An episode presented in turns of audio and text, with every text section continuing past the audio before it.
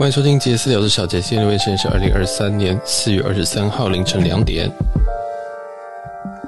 今天要来讲一下，是我在月中的时候去了一趟曼谷。那这个是简单的星宇航空搭乘的一些小心得。这次的搭乘日期呢是四月十四号。去，然后四月十七号回程，这样。那如果您是我们的老听众，就知道我在最近，应该是最近一年呢、我搭了非常非常多趟的星宇航空。那我对星宇航空的 overall 的评价都还蛮不错的，但但你可以往前面听了哦，你可以往前面听，因为每一次的搭乘都有一点不同的感觉，也每一次搭乘都有一些更动。例如说，他们报到柜台又变啊，或者是他们诶、一些餐点都有一点点小小小小细微的差异。这样，那今天会讲这个我在四月十四号搭乘跟十七号搭乘的飞往曼谷的航班。那去程是搭经济，回程是搭商务。那这个商务也是我第一次搭乘幸运航空的商务舱产品。这样，好，那我们就先讲一下这个四月十四号搭的经济舱。那因为我记得会挤在新宇市 Insider，是之前很久以前 match 到 Insider 的。那在新呃，在这个桃园机场的 checking 柜台哈，一直当这个一定会是头柜啊，一定会是第一个柜。但这次很有趣的是，我第一次在头柜遇到前面有一堆人哦，一堆人大概就是三四组人。那应该会有人想说，三四组算多吗？诶、算算多哦，因为以前 Insider 基本上是。你一个航班可能只有一两位这样，但这一次前面有几位，我想说，哇，好难得哦，竟然在今天这一次在泼水节有很多 insider 嘛，因为这次是正值泼水节。结果我看了一下，发现说不对，他们长得不像 insider 啊，没有，这样我就很歧视啊。我就看了一下那个柜台上面那个报道图片，我发现说，哦，原来现在星宇的商务舱跟 insider 跟这个信用卡、世界卡、联名卡以上、联名卡、世界卡以上的都是在同一个柜台。哇，那这个我就有一点黑人问号，因为当然了，以前我都不用排队啊，现在突然排队有点不爽。以外是信用卡、世界卡以上，大家知道这张卡是不用年费的吧？这张卡根本第一年就是不用年费的，结果我要跟这个不用年费的人排在一起是什么意思？诶，这张卡众所皆知的，都是它的所需的财力也非常低。哦，这个就是我跟朋友都，因为我知道啊，这个有些小白或者是有些对于信用卡比较不熟人，以为这呃世界卡很难办，没有世界卡就是你有收入就会办，你就办得过哦，你就是你拿二十二 K 你都办得过，所以这个我是觉得这个是莫名其妙的啊。当然我可以理解说他们现在可能并没有那么多的能能量能去开那么多的柜，所以说可能就必须要把商务舱跟 Insider 跟信用卡挂在一起，啊，这挂在一起其实就变非常非常多人了，因为。我保守估计，这一次信用卡就是世界卡以上的应，该应该也是有好几万张吧。然后再加上商务舱，对，我们这个一台的商务舱可能就二三十个人，二三十个人这样。所以我觉得，哎、这一点都不快啊。哦，那我确实也在那边等了，我其实确实在在那边等了一段时间，呃，确实在那边等了一段时间。那这个好，这边就抱怨到这边，就是我是觉得头柜应该要分开来，应该 insider 跟商务舱应该会是在一起的，然后再来就是那个优先报到柜台。当然有，当然其实这个优先报到柜台也算是他的联名卡福利之一啊。但，嗯，要不要就开多一点柜去消化这件事情，会不会比较好？哦，对，因为其实，在星宇航空 insider 下面还有一些。Insider 到白白白板之间啊，其实都还有一些会籍。那那些会籍到底是算是商务舱没，还还是商务舱的中等 level 呢，还是怎样？好，那我也不知道。反正我们就等过几天之后，这个新宇会会有这个头等舱产品。那我猜他们的柜台又会有一些更动，就是一定又会有一些更动。那到时候，请问一下，这个联名卡啊，到底要去哪边 check in 啊？因为联名卡真的免年费的东西，你就可以优先优先办。我是觉得。也是蛮有趣的啦，哦。那再讲，顺便既然都提到这个，就讲一下，如果其他航空公司，如果你要就是优先报道的话，像中中国中国信托的华航联名卡，我印象中你应该还是要办到这个八千块左右的年费，而且那个都是刚性年费，你也省不了，你才能拿到这个华航的金卡。那他也是拿华航的金卡，对不对？他自他是给这个福利是给华航的金卡，那当然你可以在金卡柜台，但是星宇航空这张卡也没有给你任何华呃星宇航空的会籍嘛。那另外一件事情是像长荣航空，那长荣航空的联名卡的话，要在商务舱柜台话位的话，你必须要是美国运通的大白哦，长荣大白那张就是千丈白金卡，那这张年费是三万六千八。另外一张是国泰世华的长荣航空极致无限卡，这张卡的年费要两万块。所以，但这他们这么多你这么高年费的卡，你也只能跟一个星空联盟金卡一起，或者是商务舱的一起划位哦。所以大家懂我的意思吗？就是，诶，其他两家都是这样子。你现在是你不是精品航空吗？为什么精品航空会把这个免年费的卡片跟？Insider 跟你们最佳、你们自家最高等的会员，以后应该会是对标这个头等舱产品的一个一个一个会籍去搞在一起呢？那么这是我比较问号的点。好，那这个应该其实是我这一趟里面我最大的问号的点，剩下我都觉得还不错哦。但因为这个地勤哦，我理解，我理解，其实在现在在各家在台国籍的这个三家航空公司地勤都非常非常的不足，所以我也不会太 picky 哦，我也不会太 picky，我只是。觉得这个安排很神秘哦，那整体的速度还是够快的哦。大概在我大概排队到拿到登机证，大概只花了十五分钟，只花了十五分钟。但是这个十五分钟，其实我前面有三组客人，我前面大概有三组客人。那一般来说，我都是走过去，然后就前面就没有人，然后我马上就可以拿到。以前大概是三分钟，因为我手脚也算快的，我就是会把东西全部都渡给他这样。好，那在排这个柜的时候，因为他有看到注意我知道我是 insider，然后有特别问我一句说。哎，是你今年有没有拿到这个年度赠礼？这样，那因为在我去年的二零二年年底，我就已经拿了他们的 Insider 的年度赠礼。这赠礼是一个毛毯吧？啊，是一个毛毯，上面就绣着这个星宇航空，然后跟一个 Insider，反正是一个蛮奇怪的赠礼。嗯，他后来还是有他，他有再提醒我一次，我就觉得，哎，你还蛮用心的。第一个是。你有注意到说哦，这个是怎么样的会员？然后另外一件事情是你有提醒他，也可以再去拿。如果没有拿的话，你可以去旁边柜台拿。然后如果也也是提醒到，如果你听这一集，那你也是 insider 的话呢，记得去拿。好，那接下来就是一些比较流水账的东西啦。因为其实我蛮快就拿到登机证。那那一天在桃园机场，其实动线蛮快的，我觉得已经脱离了。四月初的那个非常悲惨的那个状态，所以我大概十五分钟之后就到了贵宾室。我拿个登机证到贵宾室只花了十五分钟，A K 基本上没有排的哈。那贵宾室里面也非常少人，所以我觉得很怪，就是有一个异度空间。因为我四月初的时候在桃园机场是排的爆炸的，哦，安检很多人，贵宾室满出来怎样子？结果这次在贵宾室竟然没什么人呢。哦，那也有可能是因为我这一次搭这个。这一次搭新员工，这一次是属于下午的时间，那也有可能因为这个时间就比较比较空啊，也有可能。好，然后这个在贵宾室的话，我觉得我依旧还是给他一个不错的分数了，因为以这个他现在能够 provide 的东西来讲，我自己是觉得他们热食一直都不怎么样，但是很多人都会很捧他热食，说什么早餐有富航豆浆，中午有拉面什么的，但是那拉面真的有够难吃的，嗯，但我可能嘴比较挑，所以说不定你会觉得很好吃。好然后这个饮料柜依旧是我非常非常喜欢的部分，因为有冷压果汁，有这个 Evian 的水，而且水是大水哦，是五百五百毫升的水，还有一些冷泡茶等等的，就是我觉得整体都是非常非常有诚意的一个饮料柜。那我也有些像这种环窑，根本就连进去都不会进去，或者说进去就跟他要一瓶水，那那个水我可能还是没有听过的牌子。然后但在这边的话，哎，我进去就会稍微做一下。简单吃个东西，因为刚好没有吃中餐，然后拿个饮料，把然后顺便就搜刮一瓶水，然后准备上机用这样子。对，大概就是我的一个流程。然后我我这次又点了拉面，但是不怎么样。这次真的是，真是会觉得不怎么样。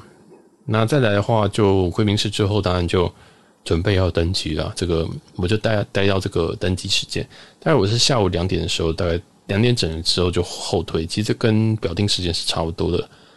然后也没有花很多时间就起飞这样子。那到了这个曼谷机场，嘿，到曼谷机场就很有趣了。我之前到曼谷机场，这个曼谷机场是爆炸多人，然后就是不知道大家有没有记得，曼谷机场有一个这个一个一个口，那边就有很多外国人会卡在那边。然后转左转之后才是这个证照查验的地方。这样，我去那边的时候，我想说奇怪，怎么都没有人，怎么都没有人，人超级超级少，就是真的是来这个异度空间，然后我也不知道为什么，这礼拜五下午这个会这么空，然后就非常非常快的这个过完证照查验，然后只花了大概三分钟吧，我就过了证照查验，完全没有排队证照查验了，真的很诡异。很快速拿到行李，然后我就搭上车子了。我知道我我叫了 Grab，所以一路从落地到我搭到车，竟然只花了三十分钟。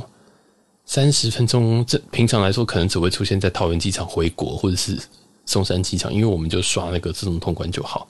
啊，在 BKK 真的是一个非常非常神秘的一件事情。哦，这天我真是觉得太梦幻了，太太太爽了，然后爽到就想说。完蛋！我接下来这趟旅程用这个这么好的开端，我接下来一定会有报应，这样真的是就是太太太顺利，所以就觉得很诡异。那确实也发生一些事情，我们之后会再录一集分享这件事情。好，那这一趟的话，这个去程的经济舱哦，我觉得也都还不错。那他有特别画一个蛮好的位置给我。一般来说，这个星宇航空好像不太喜欢把第一排或第二排这个付费排给给任何人。就是即使这个班机再满，他们都不会让，不会让出来。一般来说，其他他航的高卡在疫情前可能会直接把这些保留给一些高卡，但在星宇航空我前几次的搭乘，应该在我这一我应该今年搭了三四次星宇航空，那经济舱他也都没有给这个逃生门这样。那但这一次，因为真的后面真的是满了哦，就是经济舱所有位置都是满的情况下，我说我想要坐这个靠窗。那就说，那剩有一个，现在只剩下可能这个逃生口的位置，要不要？那我想说，哎，我也没坐过他们家逃生口位置，不知道怎么样。所以那这一趟我就是做逃生口。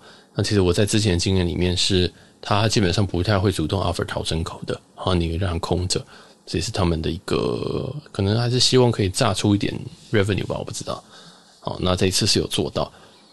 然后这个位置真的还是蛮还是蛮舒服的，因为我是一个也不太会看荧幕的人哦，就是我不太需要的前面有个 F1，所以这个位置也是挺 OK 的。然后它也是一个像像星座，所以就是空服，然后就就在你正正对面这样子。然后再来是这个餐点部分，那餐点部分就是胡同烧肉了，然后就是胡同烧肉，它也它其实也蛮早给我的，我也不太确定为什么，它也有。也有提前来打招呼，就是说啊，这个欢迎搭乘什么什么什么，blah blah blah blah blah 这样子，对，就是基本的 greeting 也都还是有，目前都还是在这样子，还没有因为人这么多而就是而省掉这个步骤，我觉得也蛮有趣的。那胡同我觉得还是就是就那样子，好，胡同就是我第一次吃觉得哇太棒，好惊艳，但第二次、第三次又觉得就是胡同啊，嗯，就是胡同，因为它那个只有三片肉，有有时候还是会觉得有一点。有点空虚这样子，但因为他们有这个全伟家的冰淇淋，然后那个冰淇淋真的就是好吃啊，这没话说。所以以经济舱餐点来讲，他们还是保持着一个非常不错的水准。但以这个变化度，我就觉得就就就这样子啊，真的就这样。我觉得嗯，就不确定这个胡同烧肉还可以红多久，或者是说大家会觉得它。它可能是因为有太长大了，所以才会这种感觉。因为我觉得其实可以换点别的肉啊，你可以换什么，呃，一比一猪啊，什么东西的。我觉得你可以换菜单嘛，你不能从开行到现在都是这个同样东西吧？胡同烧肉的这个牛吧，对吧？哦，这是我的想法啦。不过，嗯，或许有人喜欢。好，那去程大概就讲到这边。回程的话，我就也是快速讲一下，因为回程从 BKK 回台北这样，这个我真的是我是第。二次走 BKK 的快速通关，我是虽然算是长长飞曼谷，也不算长了，可能一年会飞一次，但我几乎都是搭经济舱。那前一次我之所以会搭到会有这个 fast track，我也忘记是什么原因了。但这一次哈，我回程的时候，因为我是搭星宇的商务舱，所以可以走这个所谓的 fast track，就是他们通关，他们通关是可以走一个快速通关这样。以前我们都有一个这个算是都市传说吧，说你可以塞个钱给他们就会过。那我是没有试过啊，我是没有试过，因为这个这个行为对我来讲还是有点有点反常哦，有点反常，所以我是没有这样做。但是因为商务舱你肯定登机证基本上就是可以走这个 fast track 飞船是超级没有人的哦，很空很没有人。那甚至没有人到，就是我。到这个证照查验那关，就，在这个飞船走进去之后的证照查验那关，那个海关那个算移民官吧，他竟然在睡觉，他竟然在睡觉，就是你走过去，你想说，哎、我要我要去吵他吗？这样就是你拿着你护照，想说。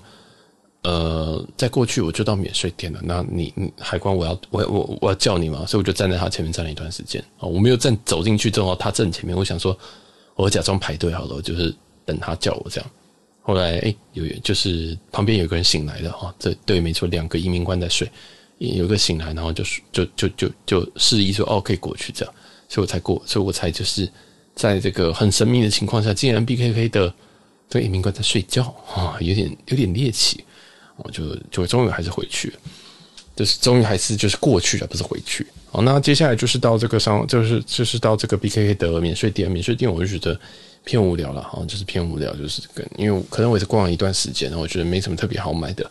大概除了这个芒果糯米饭以外，我大概都没什么特别喜欢的。那再来是还有一个麦当劳吧，哦，那个麦当劳我也是觉得在饭在这个机场里面有。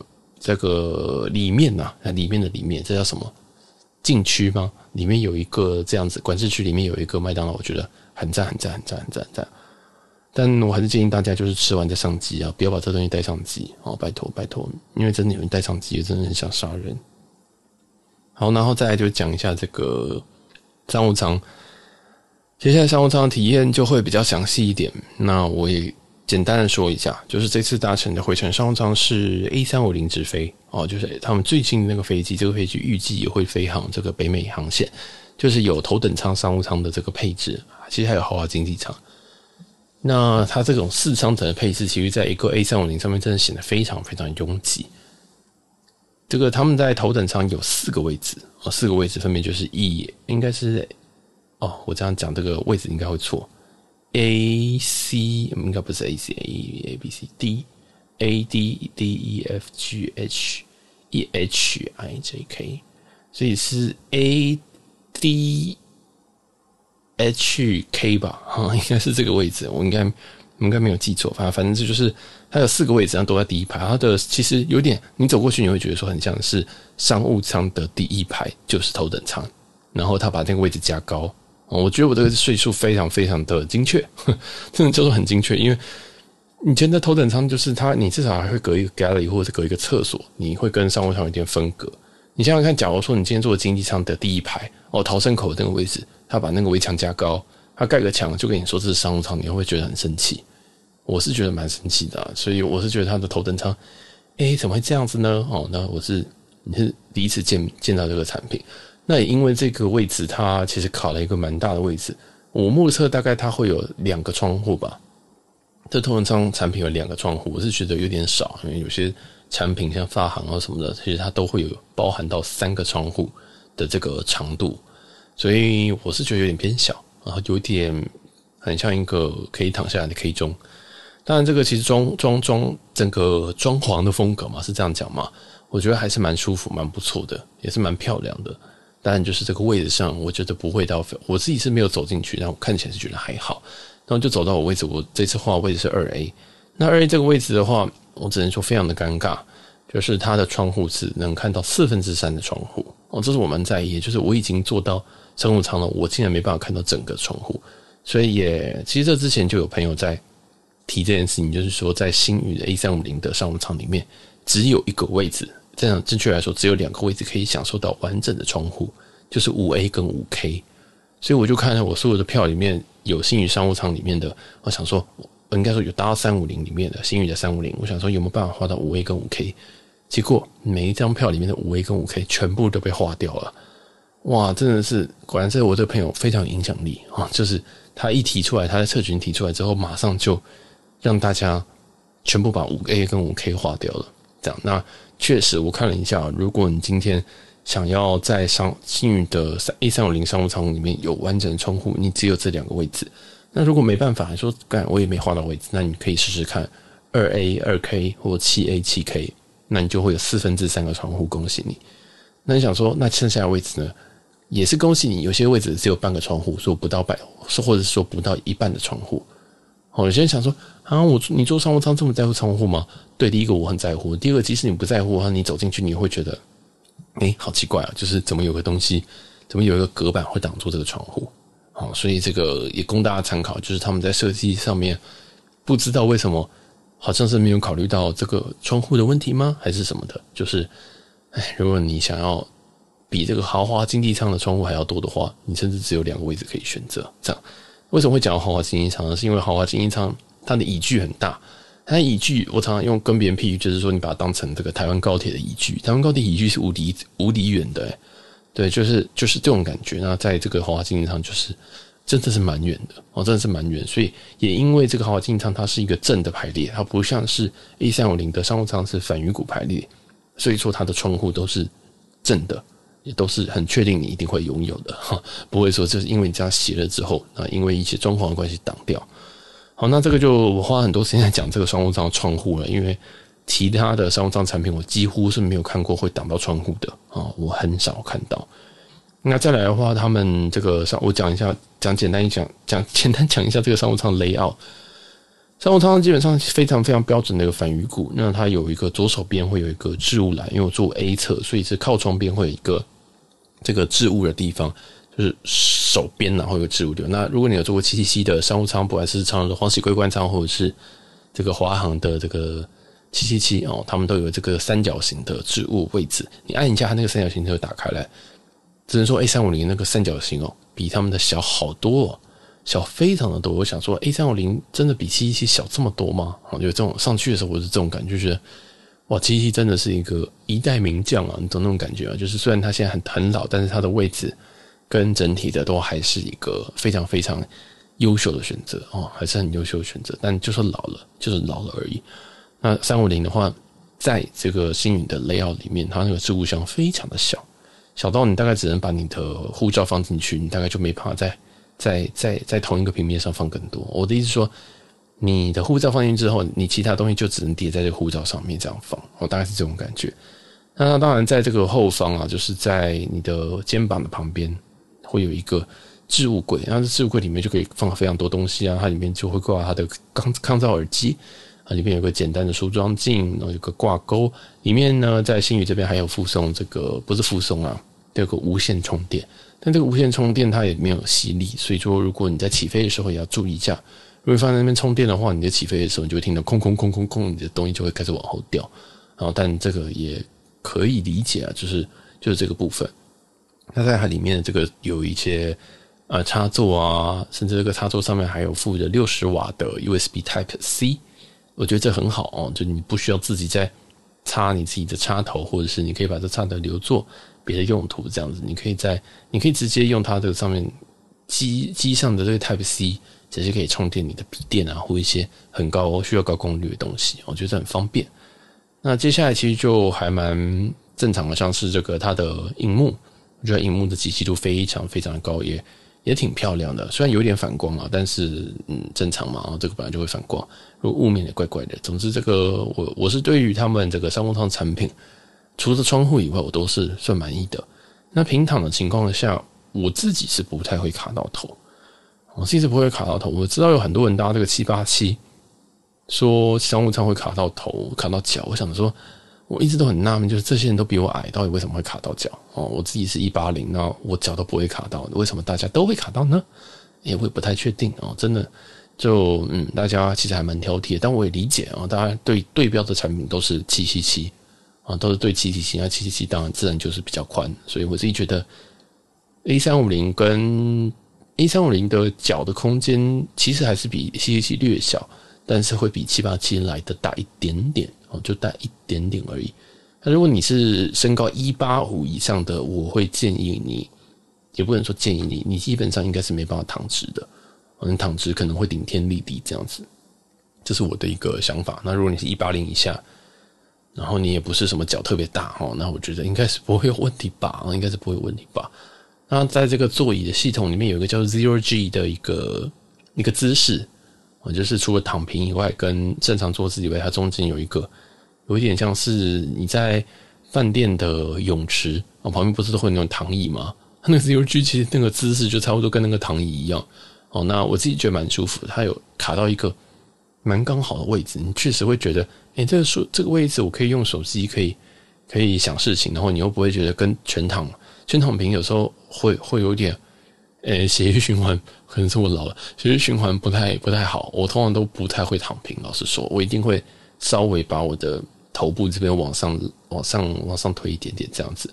对，那我觉得就觉得诶，蛮舒服的哦。这个我不太确定这个是什么神秘的一个位置，还是。神秘的什么据点之类的哦，就是它就是 zero G 嘛，哦，不知道什么意思。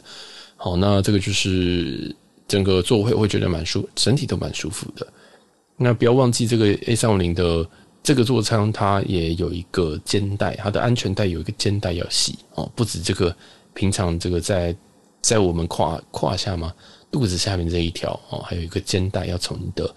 的这个肩肩上往往下面系哦，记得这一条，这条也是需要系的哦。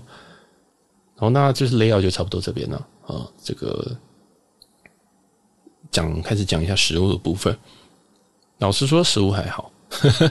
食物的话，迎宾饮料这边它给的是茂谷柑百香果汁啊，我就觉得它就是一个，也就是一个橘子汁加百香果汁，我觉得还好。那这个是冷压的，那冷压果汁。接下来的话，餐点的部分我点的是绿咖喱。那我是觉得它，嗯，绿咖喱鸡，我觉得就是绿咖喱鸡。显然，这个机上绿咖喱鸡跟地上绿咖喱鸡吃起来差不多。我点的有一点点小后悔的原因，是因为这个东西我怎么会期待它会会能够能够做的特别特别好？我觉得像咖喱就是咖喱，绿咖喱就绿咖喱，红咖喱就红咖喱，它没办法做到很差距很大，有点那种感觉。我在家里可能也可以做到这样。然后它有标榜它的米是什么米啊？但是我忘记记，我也觉得普通，我就觉得就是就是饭啊，然后就是咖喱啊这样。那它应该这个应该是从曼谷上的吧？我不知道，应该是从曼谷上上上这个餐的。那它有一个什么蔬菜清汤啊、鸡肉串烧啊、青木瓜丝、凉拌酸辣海鲜。我觉得整体这个餐点都算好吃，都算好吃。我基本上都有吃，都有吃。那那个青木瓜丝我本来就没有特别喜欢。但因为它所有东西都有点有点咸或有点重口味，包括那鸡肉串烧，它上面也有一些，诶、应该不是孜然粉了，反正就是它有一些调味很比较重的调味在上面。然后绿咖喱鸡也是偏重口味的，所以那个青木瓜丝是有一些有一点这种综合的效果。这样，所以我觉得虽然我虽然我平常不吃青木瓜丝，但我会逼着一定要 一定要配一点这样。好，那甜点跟这个甜点跟水果部分，我都觉得也也都也都 OK 啦。那饮料部分我点了他们的香槟，然后可乐，我点了可乐，然后原本还想点那个真奶，他跟我说啊，我帮你问一下，然后回来的就说没有，这样不确定是没有还真的没有还假的没有，反正他说没有就没有。还有这个银河碧螺春，银河碧螺春我觉得它就是 Gin Tonic，然后加一个茶包。我觉得如果你是不希望喝那种很重口味的，或者是你喜欢喝这种淡淡的。茶酒的话，我觉得银河碧螺春是你一个选择，但我喝完真的觉得好像没有喝东西，我觉得很像没有喝东西，也有可能是因为我同时在喝香槟，同时在喝可乐，同时又吃了这个绿咖喱，我觉得我味觉已经坏掉了，我真的是坏掉了。反正我在上面我喝了非常非常多的东西，不要忘记我刚刚有从这个这个贵宾室里面又拿了一瓶水上去，我就是吃吃喝喝，疯狂的吃，疯狂的喝。那也那我。这个餐的部分应该应该就到这边，接下来又有抱怨部分。抱怨的其一是因为不知道为什么我上机之后，就是在上机之后，我还不是在吃东西的时候，就已经有人开始打呼了。哇，真的是快发疯！这个在商务舱还有人，就是在四个小时的航程，现在有人已经在打呼了。诶，这个时间我印象中也是下午啊，也是下午两三点的飞机，怎么就有人打呼了呢？啊，真的是。唉，这是第一个抱怨点。再就是第二个抱怨点是老毛病，就是新宇的 WiFi。星宇的 WiFi 不知道为什么就是有非常非常大的几率会被我遇到是坏掉的。那这一趟整趟呢，正常来说商务舱是提供免费 WiFi，说整趟免费，就是我也不用自己去买。那我也不断的抱怨这件事情，就是幸运航空，即使你在经济舱，你想要整趟的免费 WiFi 的，呃，整趟的 WiFi 的话。它还没有这个选项，它没有那种吃到饱的选项，所以如果你真的要用，你就要一百 MB 一百 MB 的买，这样就非常可怕。一百 MB 好像十美金吧，你就这样一直买一直买一直买。如果你必须要用的话，它就没有那种吃到饱的方案。其实你今天吃到饱，既然是一个很贵一千块，我可能也会买，但是它这个哇，没有这个方案是其一。第二个，你在商务舱在在这个免费 WiFi 是整趟都免费 WiFi，我我只连到过大概五分钟就断了，然后就断了。我就是不断整趟哦，我就是一直在尝试要连。每一次空姐过来的时候都问我说，就是都会看到我手机说这个，诶这个李先生你在 在试 WiFi 吗？这样子，他没有这样问，但是你看得出来他有看到我的手机画面，就是在连 WiFi 的。然后后来他真的是受不了，不是说后受不了，他有一次就过来帮我拿拿饮料倒饮料的时候，就说：“哦，我们那个 WiFi 已经在重启了，已经在重启了，大姐你要稍等十分钟这样。”然后我想说，大姐已经就是离这个落地已经是快要快快剩一个小时这样，我也知道。当然我没有去刚刚讲，我的意思只是说。这件事情我真的很常遇到，就是每我大概做十次的幸运里面，应该有四次 WiFi 是坏掉的。而且这个坏掉不是说什么哦，嗯，可能连了两个小时之后断了五分钟，然后你再连一次就好，而是我今天怎么连我都连不上去，而且我是一定要用网络的人，我是一定一定要用网络人。今天你网络坏掉会非常非常让我困扰啊，因为有有时候我可能在机上我必须要回一些讯息，有些工作的东西，如果你没有办法让我连上网网络，价格是其次。你没有办法连上网络，会非常非常困扰我。那这件事情就是星宇一直都不知道为什么常常会遇到这种事情，有可能是我自己睡小啊，也有可能是这样。好，那这个就是网络 WiFi 部分。那空姐也有注意到，诶，有一个客人一直在试 WiFi，那他有跟我讲，虽然我但虽然其实呃十分钟之后我再测试也是没有连上的，但就宣告不治啊。那整趟我一直都在试这个 WiFi，就在我喝酒。吃吃这个绿咖喱跟喝可乐的过程当中，我都不算不断在试 WiFi，我总计大概连上的 WiFi 应该是不超过十分钟，那接下来就断掉啊，断掉我就是重重连，重连之后我就边睡，然后边真的我就是连，我就是看着那个 WiFi 想说怎么跑的，怎么怎么都连不上，然后我就拿在手上，然后拿在手上有时候我就哎我就睡着了，就反正一个很神秘的情况啊，那 WiFi 一直都一直都有这个小问题这样。好，那应该这一集就差不多讲到这边。我不知道为什么，我其实原本想到这一集应该只会讲十五分钟，结果不想讲很久。总总结啦，总结一下，基本上在经济舱或者是商务舱的产品，我觉得星宇都表现得非常的不错。那几个缺点，第一个缺点是新宇的商务舱的这个 layout 虽然很新，但是这个窗户的窗户的问题真的很大，我自己觉得很大。那第二件事情是 WiFi 有卡住，第三件事情是这个。柜台，然后这柜台把免年费联名卡放在这边，我是觉得有点烦，好有点烦，我是觉得有点怪啦，就不你会让其他客人会被影响到。好，第一件事情是这个，希望这个 WiFi 是可以出这种吃到饱的方案，我觉得这个是不难的吧？我觉得是不难的。啊，这是几个缺点，那其他部分大家都优点，就是餐啊、酒啊跟服务啊，我觉得都还很不错，就是都会在水准之上。虽然我有，不断的听说有些人有些。这个朋友或者是也是常客的，他们在在点特调的时候有被空姐翻白眼啊，但是呃，我我也没看到啊，我也不知道，反正有可能我这次有问真奶的时候，空姐在翻白眼吧，我不知道。对，反正就随便，你就不要被我看到，因为你看到你被我看到翻白眼，你会死得很惨啊，就是。就是最好不要被我遇到。那这是听别人说。那整体来讲，我都觉得服务还不错。因为可能我我也是比较我也是比较好声好气的。就你不要惹到我的话，我也不太会为难为难。就是大家都是来工作的。哦，然后整体的服务，不管在经济经济舱跟商务舱都不错。搭乘体验硬体啊，我觉得也没话说。就是就是新新机就是香啊。我的我的想法就是新机就是香。但是新机为什么 WiFi 会坏掉，我也不知道。因为整体来讲，我还是蛮推荐这个。星宇航空，即使在这个现在已经四月了，我还是蛮推荐的。要记得要注意一下，你可能这个航班会有一些更动，或机型有些更动。那事先选位的话，你也可以先考虑一下，就是有些位置可能可能位 view 比较不好，或者是你想要靠窗，你想要靠走道，你想要离厕所近、厕所远，我觉得你都可以先事先看一下了。好，那我们这一集就先分享到这边。喜欢我们的节目的话，可以到 Apple Podcast 帮我们留一个五星留言。或者是把你这一集，把这一集的内容也可以分享给你未来可能要搭乘星宇的，或你对星宇有兴趣的朋友。所以我知道这集有点长舌，不过，如果喜欢的话，还是可以 donate 一下我们啦。好，那我们这集就到这边，我们下期再见喽，拜拜。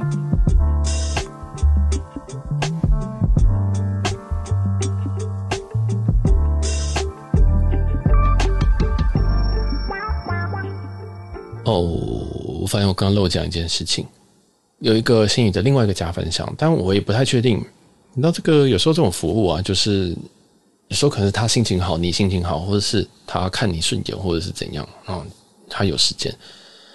就是我有我我在后面那一趟商务舱回来的时候，我我要去厕所嘛，我就问空姐说：“哎，厕所在哪？”哦，因为我我有时候会就是在前面商务舱的时候，有时候我不小心走到一些奇怪的地方去，然后就我有时候会直接看到人，我走到那边的时候看到人，我就会问说：“哎，请问一下厕所在哪边？”那他就会指，但是通常就是指过去，然后你就走过去。但这一次这个空不确定是不是 purser，但是他就说：“哎，那你稍厕所在这边，但你稍等我一下。”他就先进去了厕所，然后先看一下这个厕所状况，才才才让我进去。他说好，OK，这样子。所以我觉得这个是一个 nice touch 吧，就是我不太确定说为什么他要这样，就是为什么这个是不是标准流程我不知道，但他有做这件事情，我觉得诶还蛮不错，就是他都有，他竟然还事先去看了，虽然有一点点小做作，但是这个是有点吓到我哦，有点吓到我，因为通常其他的商务舱大部分都是可能。有客人出来之后，那这个组员就必须要进去，可能稍微擦一下，然后等到下一个客人来之后，那他再进去再擦一次，就是结束之后再结束完，结束完之后再去做清洁。但是这一次他有特别去 check，而且我应该我上我上厕所的时间 pretty much 应该会是第一组客人，应该就是第一个进去的没有错。那诶他还是有做这个，我觉得蛮蛮加分的。虽然我不确定他是不是怕说里面有什么奇怪的东西这样子。